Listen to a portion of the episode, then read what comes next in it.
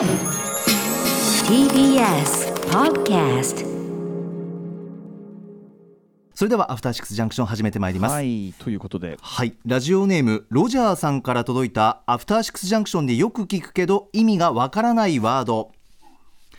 いつも楽しみに拝聴しております。番組初期に山本アナウンサーの愛称になりかけていたサイコパンのパンの由来がずっと気になっておりましたのでこの機会にお尋ねいたしますということでございます。はい他の方からもね、えー同行の質問ね、えー同種の質問いただいております複数ね。はい。ということで、えー、とこの番組3周年迎えまして、えー、と 4, 4年目に突入という中で、えー、と新規のリスナーに向けても親切な設計ということであのね番組の中で使われているいろんなワードであるとか言い回しなんていうのの説明を改めてしていこうじゃないか、はい。ということをまあここのところやっているわけなんですがその一環でございます、はい。えーこれねあのーまずはライムスター歌丸さんよろしくお願いしあます私が歌丸でございます。あそれ喋ってるのがまさにこれサイコパンこと山本隆明さんなので 自分で、自分で言うのもあれですけどね。え 山本さんあのーまあすみませんご本人前にしてねえー失礼失礼なこうあだ名をつけかけたもんですよねこれはね。いえいえいえ。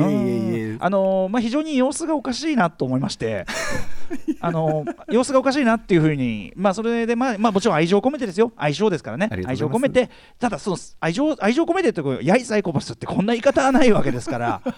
おいサイコ親が心配する。うん親が心配しますし、あのやいサイコパスってね、いい話が、それはもう単なるの罵りになってしまいますので、はい。なんかその愛情を込めて、あなたちょっと様子がおかしいですよっていうのをあの表現するときに、なんか僕としてはあの、要するに完全に誤解優先でしたね、最初はね。はい。まあすまあ、もうサイコパスっていうか、サイコパンみたいな感じで、はい。ななんとかポンみたいな、うなポンみたいなもんで、ええ。なんかもうあの可愛い語感で、ね、あのサイコパスっていうとちょっと厳しいけど、サイコパンみたいな感じで、可愛い感じで言ったんですよね。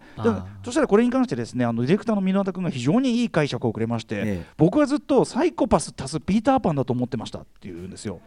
でこれあそれいいね。そうあでもねああったかも。なんかこれ面白いね。人にそういうこと言われるとあ俺そう思ってたかも。記憶のあの遡っての捏造が行われるわけなんですね。なるほど。サイででまあ実際そのサイコパス足すピーターパンってなんか山本さんっぽい気もするし、はいまあ、古川さん構成作家古川さん曰くそれが一番やべえだろっていうサイコパス足すピーターそれがそれが一番やべえやつだろうっていう, ねええいう話もありましたけど、なんですけどね、まあ、やっぱり人のことはあんまねそんなねあの言い方っていうのもどうかっていうのはあんまり最近はしてませんけどねあともう様子がおかしいっていうのはこれはもう言わずもがなというか。それで納得どういう気持ちになったらいいか分かんないですけど ね、じ自分で言われてもちょっと困っちゃいますもんね、山本さんね、それはね。いやただまあ人よりも、まあ、あえてオブラートに言うと独特だなっていう面はたくさん自覚してますし。人よりも自分でオブラートに包むと独特。独特だなと思いますしあ,、とはすっごく子供っぽいところもあったりしますし精神的に、はいはいはい。あのそういう意味ではあの納得をしせざるを得ないのが、まあ、現状現状ですか。あサイコパン、はいそのねサイコパス足すピーターパンっていうね。そうですね。そういう感じもありかというようなまあ、じゃあたまにじゃあそれにふさわしい言動されたなと思った時はねはい。あのー出していこうかなと。思います。まあでもあだ名ってこういうもんだよね。あのあんまり意味ない感じとかね。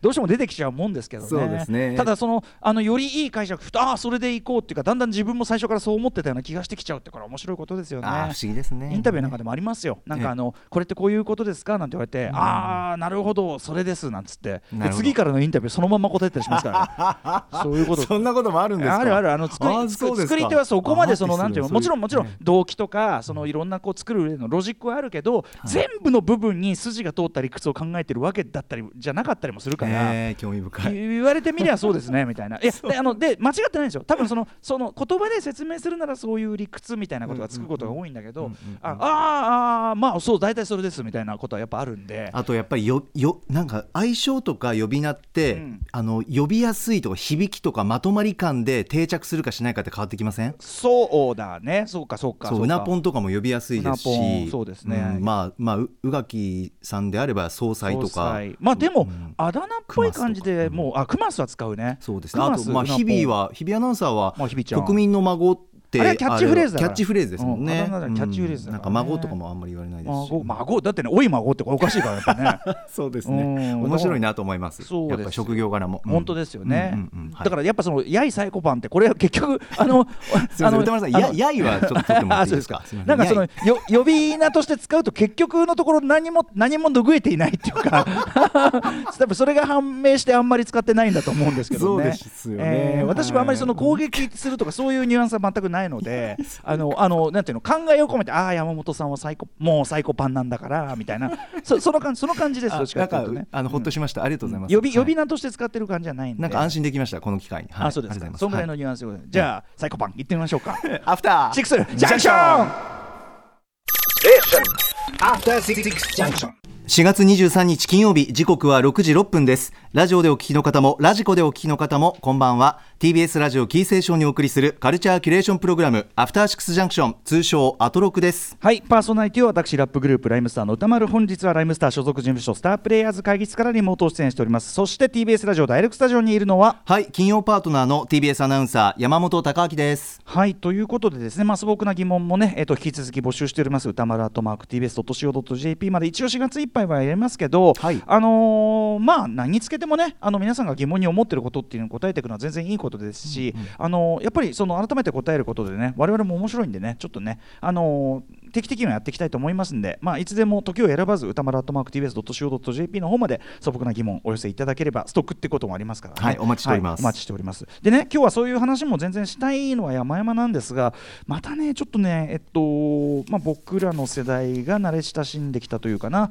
あのーラッパーがですねちょっと訃報をお伝えしなきゃいけなくて前にねあの DMX というねはいあのーラッパーのが亡くなった訃報を伝えて曲流したりしましたけど、はい。えーあと数日前にもですねブラックロブっていうねこれはあの、えーバッドボーイっていうね来るまああのノトリアス BIG BIG ねのあのビギーも死んでしまいましたけど、えーパフダディ率いるヒップホップレーベルバッドボーイに所属してまあやっぱりやっぱり2000年代初頭に活躍まあなんていうかなアアメリカのヒップホップすごい景気いい感じだった時ですよね、えーそれを代表するような、えーシーンにいたブラックロブさんも亡くなられたっていうニュースが入ってきてこれもすごくショックだったしそして今日になってですねこれはちょっとね僕はうんらの世代はちょっと絶句してしまったんですけど、はい、コリフォルニア州オークランドを、えー拠点に活動してきたヒップホップグループデジタルアンダーグラウンドの創設メンバー、えーまあ、リーダーだよね、えーショック G さんという方がいてこの方が57歳。なかなかお若いんですけどね。死因は明らかになってないんですけどなんかお亡くなりになったと、えーデジタルアンダーグラウンド。えっとねまあいわゆる P ファンクっていうねパーラメントとかファンカデリックというか、まあ、70年代その P ファンクサウンドもしくは P ファンクの、えっとグループのあり方とかもしくは P ファンクが表現しようとしていたようなちょっとユーモラスで SF 的で、えーなんかこうコミック的でみたいなそういう世界観をこう丸ごとヒップホップに置き換えて表現してたようなグループなんですけどあとまあ皆さんに分かりやすく説明するならこれも亡くなった方ですけどね、えっと、2パックが、えっと、ソロになる前っていうかあのグループにあの所属してたグループなんですね。トゥーパックはもともとデジタルアンダーグラウンドにフックアップされて、えっと出てきた人でもあるということで、えー最大のヒットはねやっぱり「ハンプティ・ダンス」という曲がもう大ヒットして、えーまあ、聴けばた結構いろんな映画で使われたりもしてるんで分かる人もいるかなと。この「ハンプティ・ダンス」っていうのはそもそも、えっと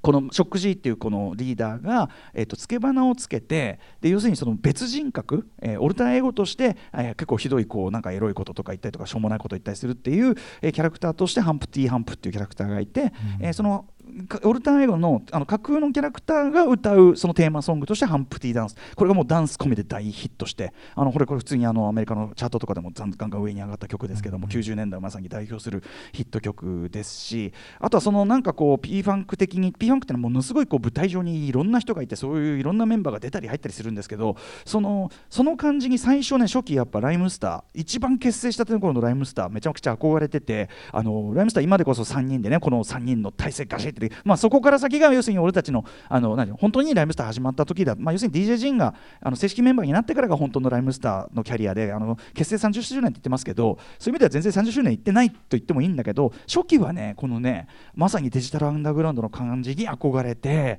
あのいろんな人をステージに上げてわけわかんないやつがいっぱいいるみたいなそういうステージングを目指してた時期も本当にあったりしましたよね。そういう意味でもすごく影響も受けましたしうんとそうだなあとねそうだな来日89年かな、えっと、クイーン・ラティファっていうね女性ラッパーと一緒に来日してちょうちょうどその同じレベルだったんでトミー・ボーイっていう。で日本でライブやった時に僕はその、えっと、インタビューしたんですね、えっと、デジタルアンダーグラウンドの,、ね、のメンバーに。でまあ、めすごいいっぱい人数がいるグループだから当然その日本人の、まあ、当時僕も若いですしなんていうかなあワナビーっていうかさヒップホップが好きなアジア人の男の子とかは、まあ、基本的にあんまり相手にしてくれなかったのやっぱわーわーって騒がれてで困ったなと思ってたら、まあ、そうしたらその時にまだレコードデビューする直前そのあの、えっと、レコードデビューっていうのはそのデジタルアンダーグラウンドのシングルに参加するするそのリがリリースされるまだ前の2パックが唯一すごく優しくあのよっつってお前は何何が聞きたいんだい？って目キラッキラあのあの感じもう目キラッキラさせて一番真剣に話聞いてくれてでえ何お前もラップやってんの？であのじゃあちょっとヒューマンビートボックスやるから。で俺その上でこうラップして見せたりしておおやべえっつってバシーンってこうハイファイブしてで翌日のライブの時もそのステージ上からトゥパックがあの俺のこと見つけて指さしてくれてその俺の前にいた女の子が「キャー指さしてくれた!」とか言ってんだけど 俺だ俺だと思うけどなって思ってて終わって終わった後にそのなんていうの会場挨拶っていうかそういうあれで、まあ、メンバーうろちょろしてるところに行ってやっぱやっぱトゥパック寄ってきて「お前のこと指さしたんだ覚えてる？分かった?」みたいな感じで。うわすごい話。そうなんですよ。そうなんですよ。だからその後にねもちろんそのすごくね thug なっていうかこうギャングなイメージで、まあ、最終的には抗争に巻き込まれて亡くなっちゃったトゥーパックだけどあのキラキラした目の線。だからもうほあの本質はそういうやっぱりその最高にいいやつ輝輝くような人トゥーパックっていうのはもうそこでもやっぱありましたしそしてやっぱりもちろんデジタルアンダーグラウンドライブも最高だったしいまだに結構いまだに全然好きで曲たまに聴くぐらいでなのでねちょっと57お若いしねという感じですね、あのトゥーパックのね伝記映画とかだとショック G 割とそのなんていうの？あのトゥーパックという真の才能をこんなに軽んじているやつみたいな 扱いされてるけどいやいやいやいやあのちゃんとフックアップしてやってるし最後までファミリーだったと思うよっていう感じで。はい。えーやっぱ素晴らしい才能だったと思います。特にそのミュージシャンシップみたいな要するに音楽家のその演奏とかさそういうものを、えっと、ヒップホップのその音楽のイズムに持ち込んで作っていくみたいなところでは結構先駆的な試みもいっぱいしてたかなというふうに思ったりします。ということでえーとですね、デジタルアンダーグラウンド1曲かけたいんですが、まあ、普通だったらここハンプティダンスなんだけど僕やっぱデジタルの曲で一番好きでなおかつもっと言えばあのオールタイムベスト級の曲っていっぱいあるんだけど、ええ。そのオールタイムベスト級の曲のヒップホップ部門の中の、えっと10位から下には行ったことがない曲っていう感じで。ああ、はい。そうなんですねさんの中で、うん。いまだにこうやっぱないまだにこういう感じの曲こういう感じっていうのはその音楽像そのままっていうのはなんかこのアティチュードこのなんかこう捨て鉢なかっこよさっていうか。なんかねこの感じなんとか出せないかなで多分そういうのにかっこいいなっていう思った人がいっぱいいるからこそ例えば、えっとね、あの小沢健二さんのあの雑誌連載のタイトルがこの曲のタイトルだったりしましたというね、はい。えー最初のねアルバムのですねアルバムは、えっと「セックスバケッツ」っていう90年のアルバムに収録されて聴けるあの曲ですけどシングルは89年に出た。89年といえばもうヒップホップの表現がもう劇的にガーッと広がっていった。まさにカンブリア爆発的に広がっていった、えー時代と言ってもいいと思うんですが、えーそんな中、まあ、ずっと東海岸が中心地だった。でまあ、西海岸といえばギャングスタラップっていう感じがあれだった中で、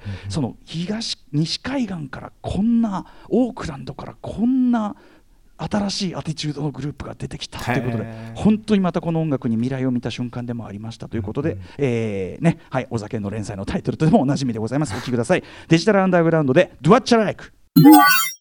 はい、えーデジタルアンダーグラウンド、ドゥアチャラク途中ですけどね、まあ、こんな調子でずっと続いてるんですよ、まあ、基本的にはパーティーソングですけどね、かっこいいしずっと気持ちよくきずっと聞聞いてられるっていう、なんかこの、まあ、いろんなねこれはまさにそのサンプリングのいろんな組み合わせで b バンクとかからね出来上がっててサンプリングアートとしてもすごいかっこいいしあとやっぱその80年代後半のこのちょっと手前ぐらいまではすごくいわゆるアフロセントリック、まあ、今のねそれこそブラック・ライブスマターとかにも通じるようなあのアフリカン・アメリカンのラッパーを中心としたすごく意識が高いこうなんていうかなコンシャスなと言われるようなラップがすごく流行で政治的メッセージが強かったしそれはそれですごいかっこよかったんだけどある意味その日本人としてそういうどういうふうにねコミットしていくというかこうラップする時ってどういうスタンスでやればいいのかなみたいな時にあのデジタルアンダーグラウンドはまあオークランドのグループでで DJ フューズってそのメインの DJ は白人だったりとかやっぱその西海岸特有のこう風通しの良さっていうかなんかそういうところもねなんかすごくこうあこういうのもありなんだみたいな。とかあ P ファン P ファンクサンプリングそのいそうありだよねみたいな。その初期実はライムスターの手前のグループは P ファンクサンプリングしてなんかやろうかとかいろんなのやってたんで、